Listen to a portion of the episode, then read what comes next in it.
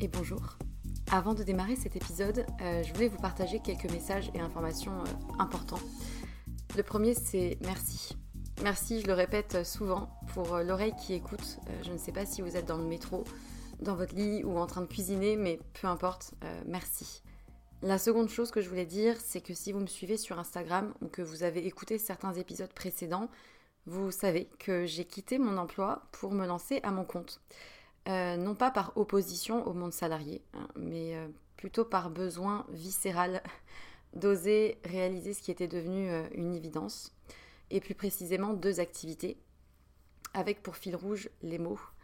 les mots qui racontent des histoires et qui sèment des idées et impacteront au moins une personne, j'espère. D'une part en tant que consultante en communication et stratégie de contenu et rédactrice SEO, du coup, mention spéciale pour les sujets autour de la santé, de la psychologie, de la nutrition et de la sexualité. Euh, et ensuite les mots pour aider d'autres personnes à rayonner euh, par des suivis personnalisés réunissant mes connaissances en psychologie et en trauma, le tout infusé par une approche globale mêlant énergétique, tantra, polarité féminine et masculine, blocage émotionnel et outils somatiques sur lesquels je me forme depuis quelques temps. Et en vue de cette activité-là, j'ai créé un compte Instagram dédié et un nouveau podcast, Les mots c'est bien beau, aux côtés de Pierre Kessial. Et je serai infiniment reconnaissante si vous prenez deux minutes de votre temps pour répondre à un court sondage euh, qui m'aidera justement à m'aligner aux besoins et challenges d'un maximum de personnes et qui vous concerne peut-être dans votre vie personnelle pour proposer justement euh, des accompagnements réellement efficaces. Donc euh, vous avez les liens de l'autre compte Instagram et du sondage dans la description de l'émission. Donc merci infiniment si vous prenez ces deux petites minutes pour, pour y répondre. Et pour terminer ce message, j'aimerais juste euh, vous dire une phrase qui, euh, qui réunit un peu tout, toute l'idée et tout ce qui m'anime. Euh, raconter une histoire, c'est surtout raconter celle de quelqu'un qui a besoin de l'entendre et qui sera galvanisé par l'énergie perçue à travers ces mots-là.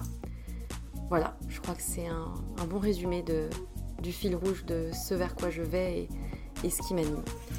C'est tout pour moi et du coup, bonne écoute.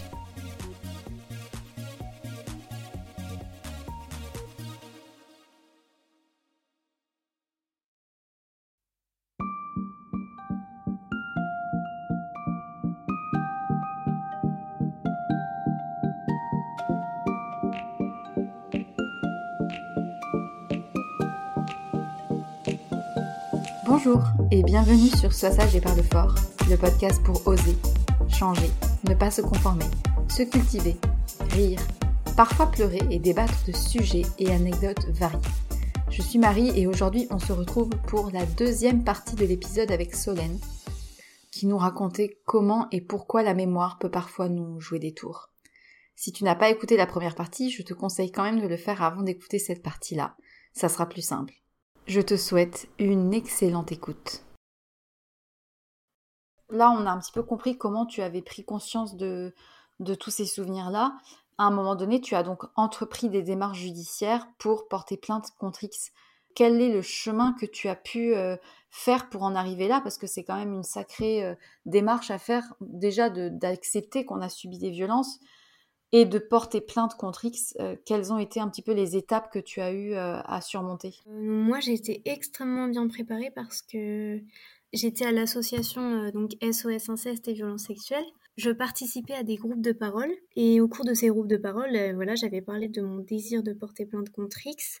J'avais pu entendre des témoignages de victimes qui me disaient que ça n'avait pas été facile, que c'était long, que parfois les policiers n'étaient pas forcément bienveillants, ou on pouvait se sentir jugé, ou on pouvait mettre notre parole en doute, tout ça. Donc euh, en fait, je savais que ça serait dur. J'étais vraiment préparée, heureusement, parce que c'est en effet très dur. Et euh, du coup, euh, il y avait une bénévole de l'association qui m'avait accompagnée voir une policière. Donc là, c'était pas pour déposer plainte, c'était vraiment pour mmh.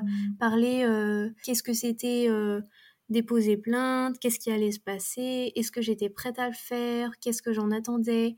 c'était vraiment un rendez-vous très riche et qui m'avait beaucoup préparé aussi. Et suite à ça, j'ai été avec ma copine euh, de l'époque euh, qui m'a accompagnée déposer plainte. J'ai eu énormément de chance parce que je suis tombée sur un policier très bienveillant, Il était très professionnel, les questions étaient difficiles, il fallait tout décrire dans les moindres détails, euh, tout dire en fait, euh, même les choses euh, dont on a honte ou qui sont vraiment difficiles. Enfin là, fallait vraiment tout dire. Mais voilà, à aucun moment je me suis sentie jugée, même quand je lui ai dit que je me rappelais pas de mon agresseur ou que j'arrivais pas à l'identifier. À aucun moment il a mis ma, ma parole en doute.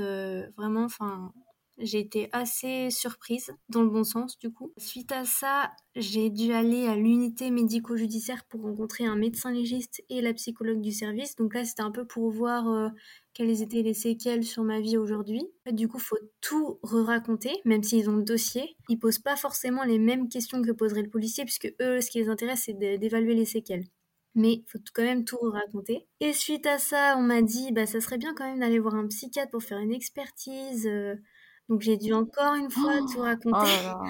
et donc c'était vraiment une période très difficile et là j'ai recommencé à faire des cauchemars, euh, donc c'était difficile. Et, euh, et après il y a eu une petite période de calme, puis ils ont commencé à auditionner les membres de mon entourage proche. Donc euh, il y a eu mes parents, un de mes petits frères, euh, ma copine, deux de mes meilleurs amis. Et là, par contre, je l'ai très mal vécu parce que il leur posait des questions vraiment intimes sur moi. Enfin, c'était toute ma vie euh, qui était disséquée, euh, analysée, on fouillait partout. Ma copine, par exemple, ils m'ont posé des questions sur ma sexualité, tout ça. Enfin, c'était vraiment difficile, je me sens. Et c'est obligatoire ces questions-là? Ben je sais pas trop. Je pense que je sais pas trop à quoi ça sert. Je pense que c'était pour évaluer ma crédibilité en tant que victime.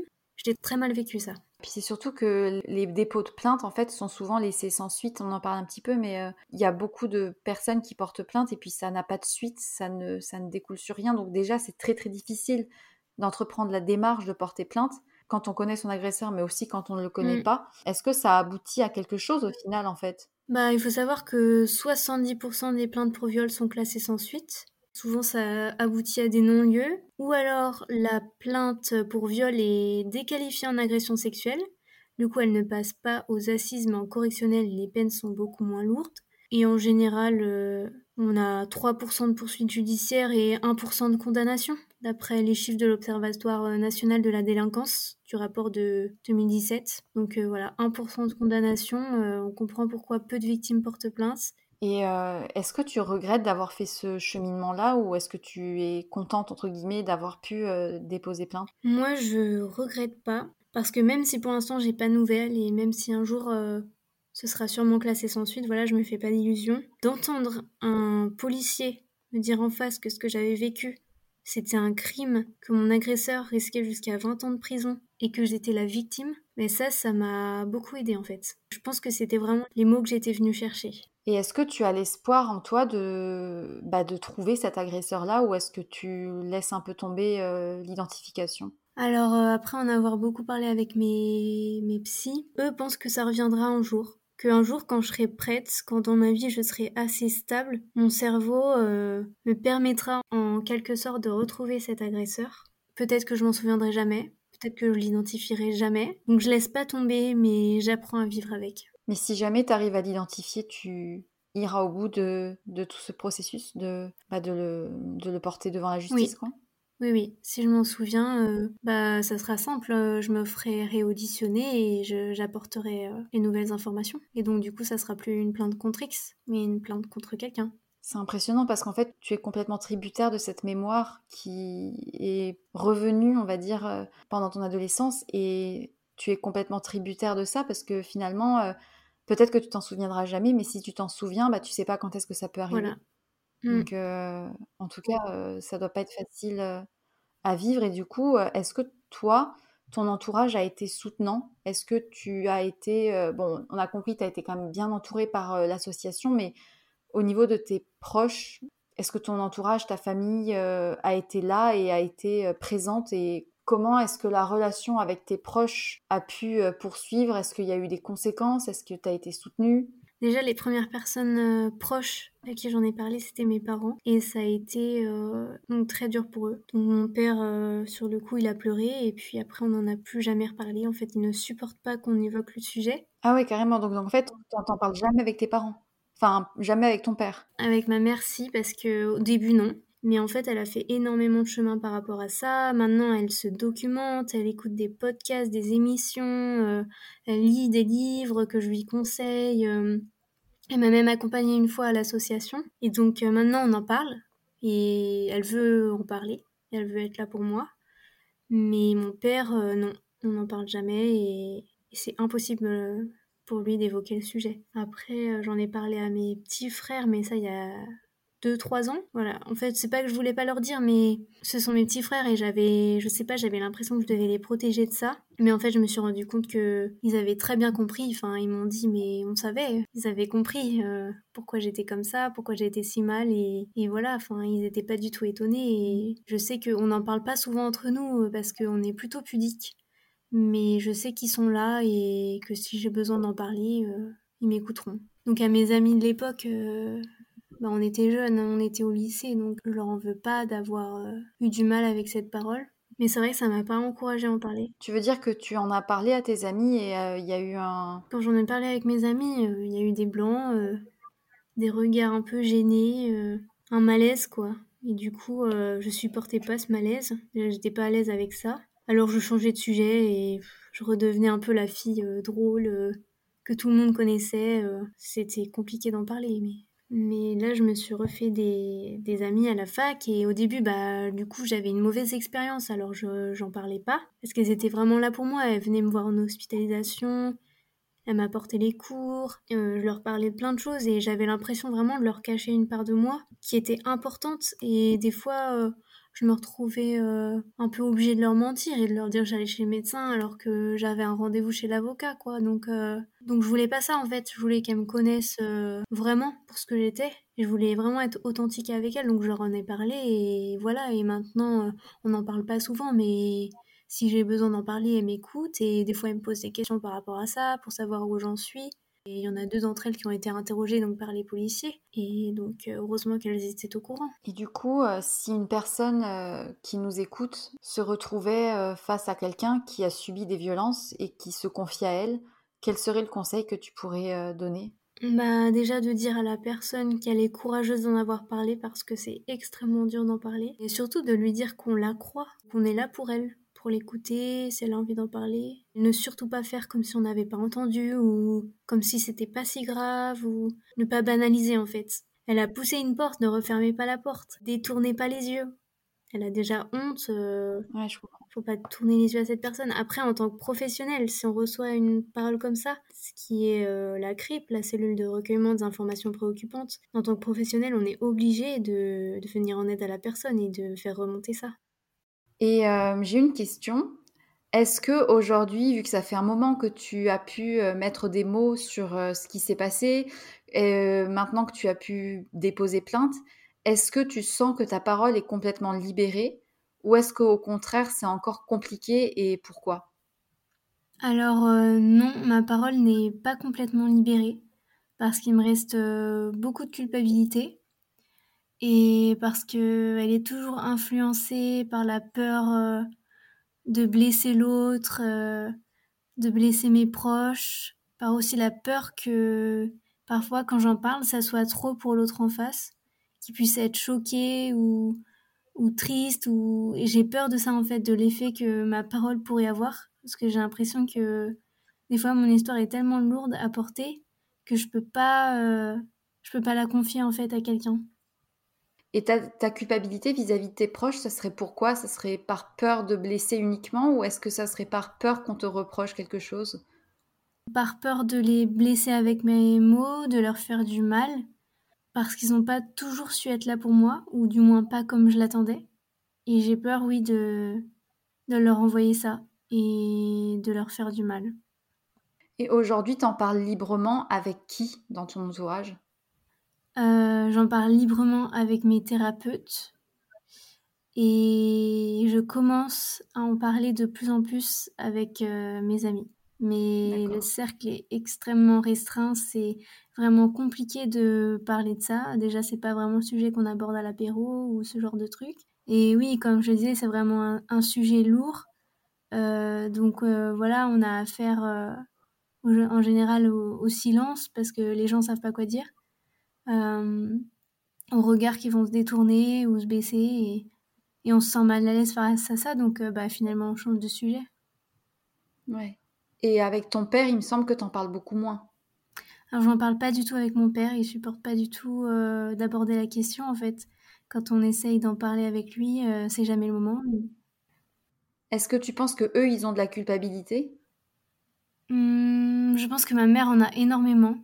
Elle, se sent coupable, je pense, de ne pas avoir vu, de ne pas m'avoir euh, protégée. Et je pense qu'elle se sent coupable aussi de ne pas euh, avoir suffisamment la force aujourd'hui pour pouvoir m'aider. Ouais, je comprends. Mais euh, quand j'étais petite, c'est une anecdote un peu personnelle, mais euh, quand j'avais 7 ou 8 ans, j'avais une petite euh, camarade de classe qui m'avait raconté qu'en fait son père violait sa sœur. Mmh. J'avais 7 ou 8 ans, je m'en rappelle encore, de ce moment où elle m'avait confié, il fallait que j'en parle à personne, que son père à elle, du coup, violait sa grande sœur. J'ai assez peu de souvenirs de cette période-là et euh, je me rappelle qu'en plus de ça, j'avais été plusieurs fois invitée chez eux et que j'avais toujours trouvé son père très bizarre. Bah, quelques mois s'est passé après ça. Il a été du coup euh, condamné pour viol sur euh, sa fille aînée et pour euh, violence sexuelle euh, et attouchement sur la petite sœur, du coup, que je mmh. connaissais. J'ai assez peu de souvenirs de ça, mais il a été condamné à seulement, et je tiens bien à dire seulement, 5 ans de prison. C'est genre... ou alors, il a, je sais plus, il avait été condamné plus que 5 ans, mais en fait, au final, il est sorti au bout de 5 ans. Et quand j'y repense, je me dis, mais c'est dramatique et personne n'avait rien vu. Et il a fallu qu'en fait, euh, la sœur, la, sœur aînée ose en parler. Euh, je crois qu'il avait menacé de mort euh, leur mère. Enfin, c'est ce genre d'histoire horrible. Et, je me dis, c'est assez fou parce que je suis quasiment sûre que on connaît tous dans notre entourage quelqu'un qui a subi ou qui connaît quelqu'un qui a subi des violences sexuelles. Et c'est juste affligeant de se rendre compte des chiffres. Donc voilà, c'était petite parenthèse anecdote de mon enfance. Euh, personne ne se doutait de cet homme-là, enfin, personne ne, doutait euh, un seul instant qu'il puisse euh, agir de la sorte. Donc voilà, toi maintenant, tu as 24 ans, tu es adulte. Où est-ce que tu en es de toute cette histoire? Quel est le cheminement que tu as fait pour en arriver là aujourd'hui à parler avec moi de ce sujet? Moi, ce qui m'a beaucoup aidé, c'est d'en avoir parlé, l'avoir dit à mes proches, l'avoir écrit, de dessiner. Je poste aussi euh, souvent des mes dessins et des textes euh, en fait sur euh, Instagram.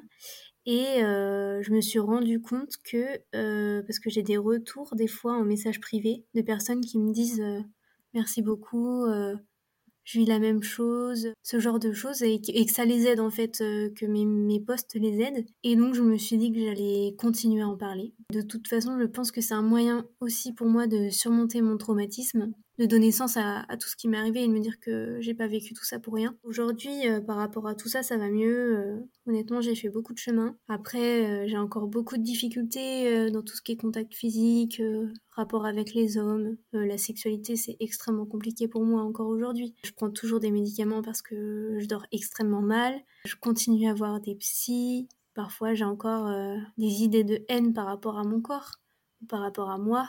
Mais voilà, après, je me dis que ce sont que des, pensées, des émotions et que ça finit par passer. Et ce qui est bien aujourd'hui, c'est que moi, je compare souvent ça à une tempête. Dans la tempête, il faut s'accrocher parce que les nuages, ils finissent toujours par être chassés et quand il vient le soleil, bah, c'est génial. Et aujourd'hui, il y a plus de jours de soleil que de jours de tempête. pour ça, je me dis que ça vaut le coup. Après, euh, ça continue à, être compliqué euh, par rapport au fait que je peux pas formellement identifier mon agresseur parce que je me dis qu'on m'a volé une part de mon histoire de ma vérité. En plus du reste, il m'a volé ça et donc ça c'est dur. Peut-être qu'un jour je m'en souviendrai ou peut-être pas. Euh, en attendant, euh, j'essaye de me raccrocher euh, à toutes les petites choses qui me font du bien et, voilà, je vis l'instant présent et c'est bien comme ça. J'aime bien ta conclusion, le fait d'avancer quand même malgré les nuages et malgré les émotions qui sont jamais simples. On a tous des émotions et c'est vrai que vouloir chercher à les effacer, ça n'est jamais très bon parce que plus on essaye de ne pas sentir les choses, plus ça revient au galop quand on ne s'y attend pas. Aujourd'hui, à 24 ans, quelle femme es-tu devenue et qu'est-ce que tu essayes de faire au jour le jour pour apaiser un petit peu ce passé euh, douloureux? Bah, J'apprends tous les jours à être une femme parce que tous les jours euh, j'apprends quelque chose. Euh, je sais aujourd'hui que j'ai enfin trouvé du sens à ma vie et ce que je veux faire. En fait, il y a trois ans, au cours d'un stage, j'avais rencontré des enfants qui avaient été victimes euh, de violences sexuelles. Et sur le coup, pour moi, ça avait été insupportable d'être confrontée à ça. J'ai fui en fait tous les stages où je pourrais potentiellement revoir des enfants comme ça. Et l'année dernière, euh, je me suis retrouvée de nouveau en stage avec euh, notamment une jeune fille qui avait à peu près le même parcours que moi, voilà, violée très jeune, qui s'était automutilée, qui avait fait des tentatives de suicide, qui était en dépression. En fait, euh, c'est là que j'ai compris que c'était ça que je voulais faire. Je voulais travailler avec ces, jeunes-là, ces enfants-là, ces victimes, parce que voilà, je pense que je peux leur apporter quelque chose. C'est à eux en fait que je veux donner les clés, parce que et leur dire que c'est possible, qu'un jour euh, on s'en sort et ça ira mieux, je le sais. Du coup, toi, ce que tu as vraiment envie de faire maintenant, c'est de pouvoir aider d'autres personnes à s'en sortir aussi à travers ton témoignage et puis à travers euh, peut-être d'autres démarches. Oui, voilà, c'est vraiment ça, c'est continuer le combat, ne jamais cesser d'en parler parce que je me dis que plus on en parlera, euh, plus on pourra faire bouger les choses mais pour sensibiliser ceux qui connaissent pas les séquelles, par exemple, que peuvent laisser un viol, pour continuer à défendre les droits des femmes et des enfants, pour euh, qu'il y ait plus de politiques de, prévention euh, dans les écoles, dans les crèches, euh, pour informer les enfants, pour former les professionnels qui travaillent avec les enfants, pour former le professionnel médical à recueillir après les victimes, pour former les policiers, pour qu'ils puissent mieux recueillir la parole de l'enfant quand il porte plainte. Enfin, c'est tout ça que je veux faire en fait je peux pas tourner le dos et faire comme si euh, je savais pas ce qui se passait parce que je sais très bien ce qui se passe. C'est que en France euh, aujourd'hui il y a 450 viols de mineurs par jour.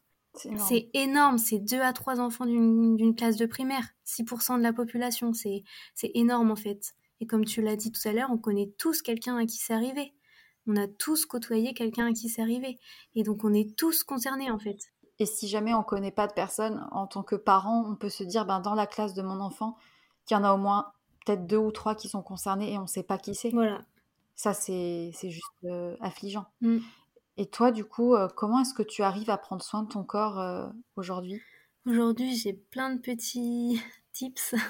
Alors déjà tous les matins je prends ma douche, après je prends du temps vraiment pour me masser avec une crème pour le corps, avec une odeur que j'aime bien. Enfin c'est vraiment j'essaie de prendre du temps pour prendre soin de moi et pour me reconnecter à mon corps.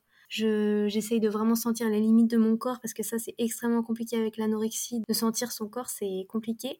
Et donc, j'essaye de faire tout ça pour me reconnecter vraiment à mon corps. Après, j'ai repris le sport euh, de manière plus saine. Donc, je vais courir, par exemple. Le week-end, je prends le temps de me faire un masque pour les cheveux, un masque pour le visage, me pose du vernis. Enfin, j'essaye de vraiment de prendre soin de moi. Et je suis contente parce que j'ai enfin réussi à ranger ma balance.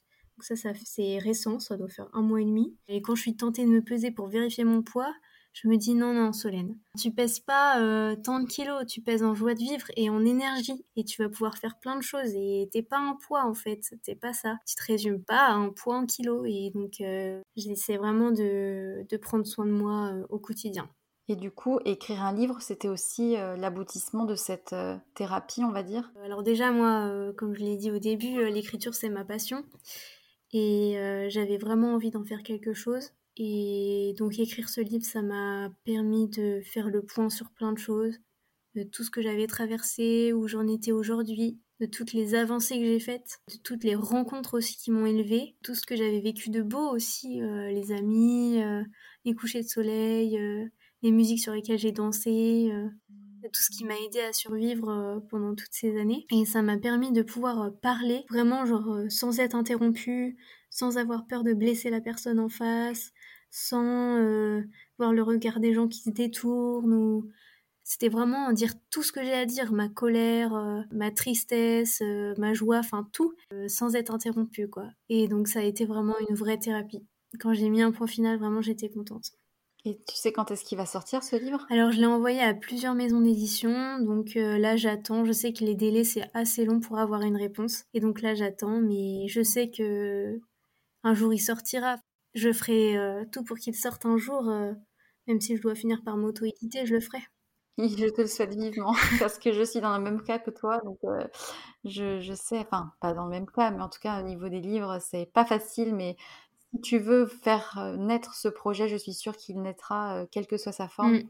Quel serait le message que tu aimerais transmettre ici aux personnes qui nous écoutent et qui sont peut-être concernées ou pas par le sujet? Si elles sont concernées et qu'elles ont été victimes, c'est de leur dire que déjà elles sont pas seules.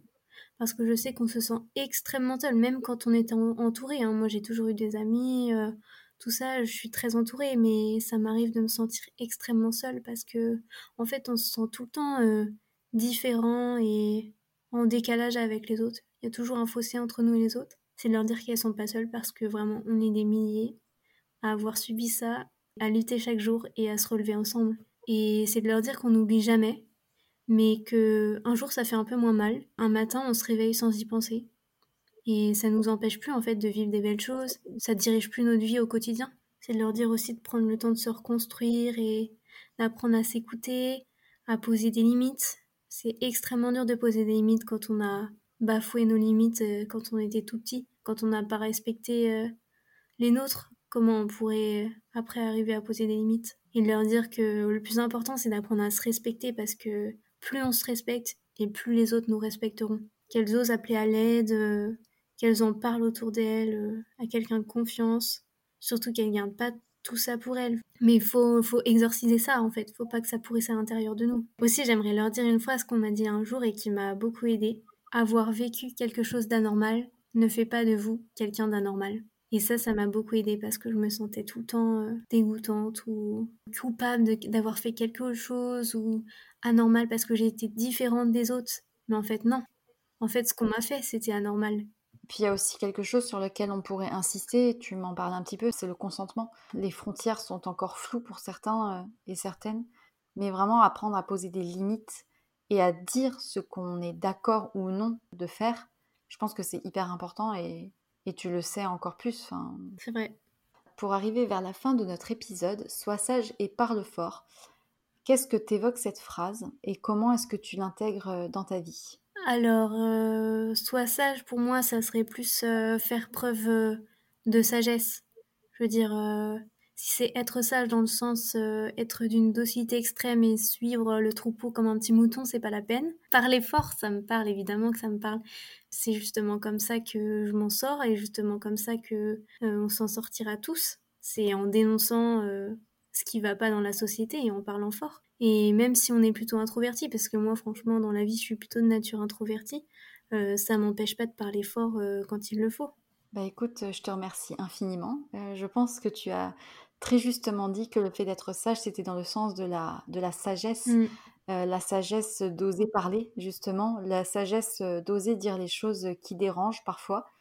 Donc euh, c'est un peu le mantra de ce podcast. Donc je te remercie infiniment d'avoir osé me contacter pour parler fort. Je trouve ça très important. C'est un sujet que j'avais pas encore vraiment abordé parce que heureusement tout le monde n'est pas victime de ce genre de, de crimes, mais je pense que ça pourra parler à beaucoup de personnes qui nous écouteront, donc euh, c'est l'essentiel si ça permet de faire, euh, de débloquer des situations ou de ou d'inspirer des personnes qui t'écouteront. Donc euh, merci beaucoup à toi Solène. Bah, merci à toi Marie. On mettra le lien vers ton Instagram si tu l'acceptes. C'est quoi ton Instagram d'ailleurs? C'est un brin artistique. Je remettrai le lien dans la description de l'épisode, comme ça on pourra aller voir tes œuvres. Je te remercie encore infiniment euh, de ton partage, de ta simplicité, de toute la vérité que tu as pu dire, de ta vérité qui est très importante. Je remercie aussi les personnes qui nous ont écoutés et je vous souhaite à tous et à toutes une très très belle journée et surtout n'oubliez pas, soyez sages un peu et parlez fort beaucoup.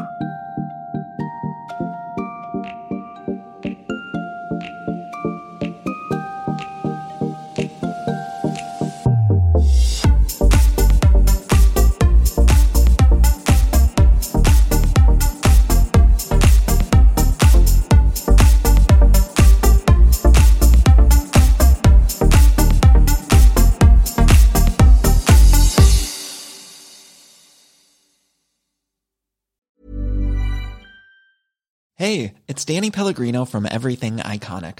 Ready to upgrade your style game without blowing your budget? Check out Quince. They've got all the good stuff shirts and polos, activewear, and fine leather goods, all at 50 to 80% less than other high end brands.